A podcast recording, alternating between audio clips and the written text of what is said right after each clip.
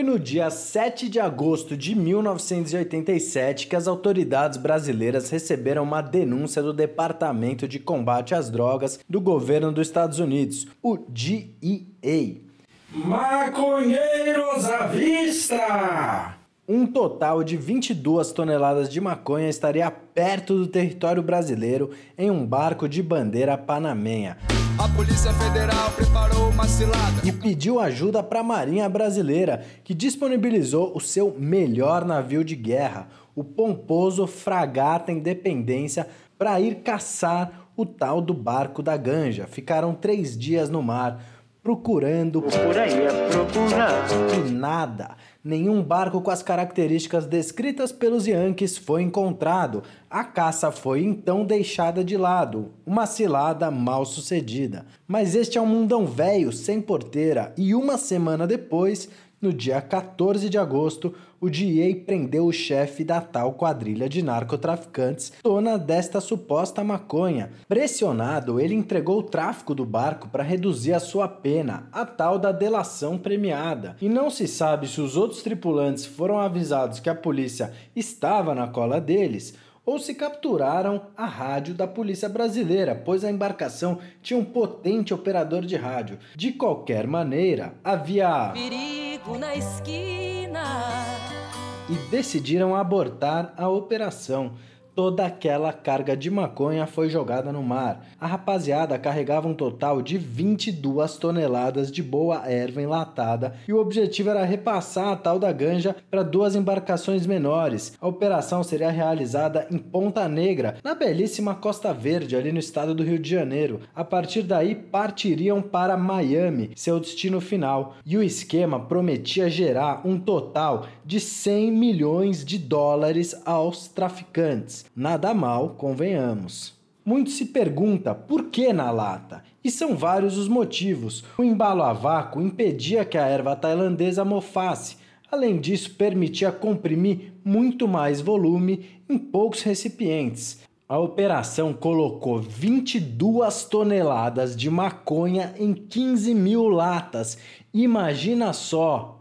Estou a dois passos paraíso. Aí, no dia 3 de setembro de 1987, o nosso amado navio Solana Star chegou à Baía de Guanabara e chegou como? Numa relax, numa tranquila, numa boa.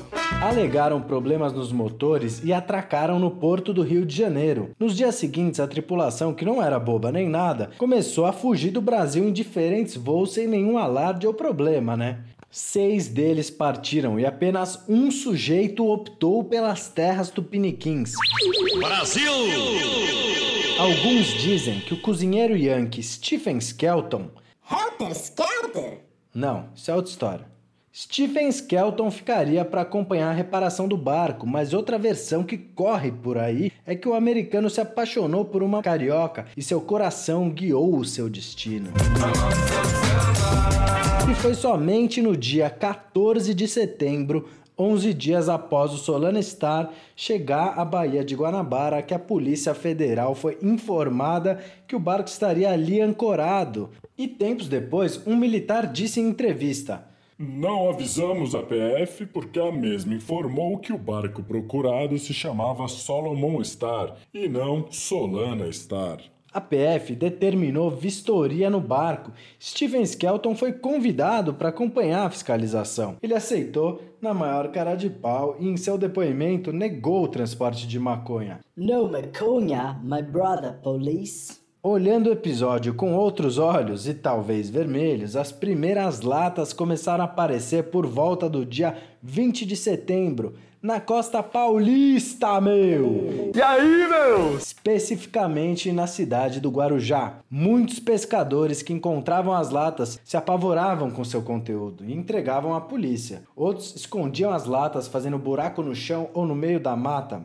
Muita lata foi vendida e essa surpresa também rendeu muito dinheiro, movimentou a economia local e ajudou uma galera que pôde consertar os motores de seus barcos, comprar um carro, reformar sua casa e várias outras melhorias que o cotidiano demanda de nós seres humanos. Corre a lenda de que, em dado momento, Muitos pescadores estavam jogando peixe fora que o que eles queriam eram as latas mesmo. O difícil, porém, teria sido encontrar clientela, já que eles estavam acostumados a vender peixe, né, e não maconha. O que impressionava era a alta qualidade daquele fumo tailandês. Haviam três tipos de erva, todas da mesma colheita, um mais maduro, outro no ponto e outro mais verde. Além das substâncias da planta, ela ainda foi mergulhada num óleo de rachixe ou de cannabis, aumentando a concentração concentração de THC, substância que dá o barato que a gente tanto ama. Os brasileiros foram carinhosos e criaram apelidos para cada tipo da erva, como é veneno da lata. E Mike Tyson, pois nocauteava no primeiro trago. Surgiu uma nova gíria na linguagem popular. Da lata começou a querer dizer de excelente qualidade.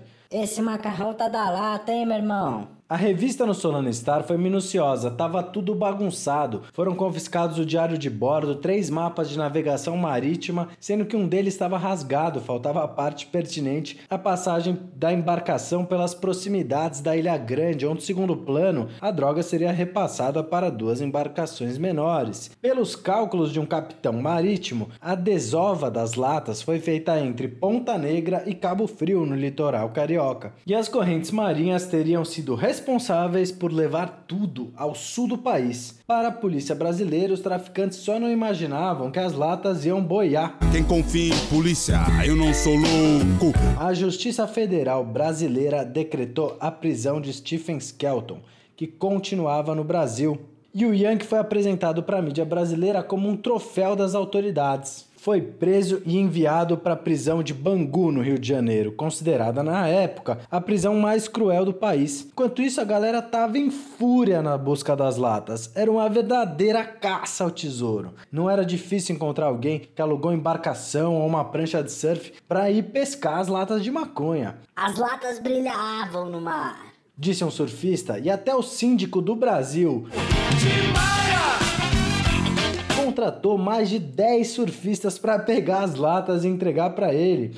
A PF, é claro, fez suas ameaças. Quem não entregar as latas nas nossas mãos sofrerá com a prisão entre 3 e 15 anos de cadeia. Essa era a pena prevista para traficantes e não simples usuários apesar de naquela época a legislação brasileira ser dura com traficantes e também com consumidores de droga, um pouco parecido com o que é hoje, inclusive nas suas desigualdades. Tinha quem pegava lata e entregava para PF. Sabe de nada, inocente. Outras pegavam para fumar aquela erva maravilhosa. Ainda tinha quem pegava para vender e reforçar o orçamento. O fato é que muita gente virou traficante de uma hora para outra. Houve um baque nas bocas de fumo tradicionais, situadas em morros e favelas devido à grande oferta no asfalto. Uma quadrilha de traficantes tentou inclusive faturar com o sucesso das latas. Durante uma semana, os traficantes divulgaram que no sábado iriam vender a maconha da lata. Os polícia ficaram sabendo, foram até lá. Chegando lá, mas que vergonha! Notaram que estavam vendendo as trouxinhas de maconha tradicionais de sempre, o prensadão da época, dentro das latas que nem pareciam tanto assim com a tal da lata encontrada no mar. A real é que todo mundo tinha lata ou conhecia alguém que portava uma. Só a polícia apreendeu 3.292 latas. E o total de latas não apreendidas foi de 11.708 latas. Incansável busca fez com que a polícia apertasse o cerco. Um relato de um fumeiro da época descreve bem o clima. Tinha uma história de que o crime era ter abridor de lata. Se você achasse uma lata na praia, podia pegar e levar, não tinha problema nenhum. O problema era a polícia te pegar com o abridor. Enquanto polícia e maconheiros disputavam a lata, o cozinheiro do Solana Star amargava na prisão. A situação tinha piorado muito. Uma nova perícia foi feita no barco no dia 7 de outubro e encontrou 200 miligramas de maconha espalhadas no assoalho. Os norte-americanos, sempre tão zelosos com seus patrícios em apuros no exterior, não moveram uma palha para auxiliar o mano Skelton.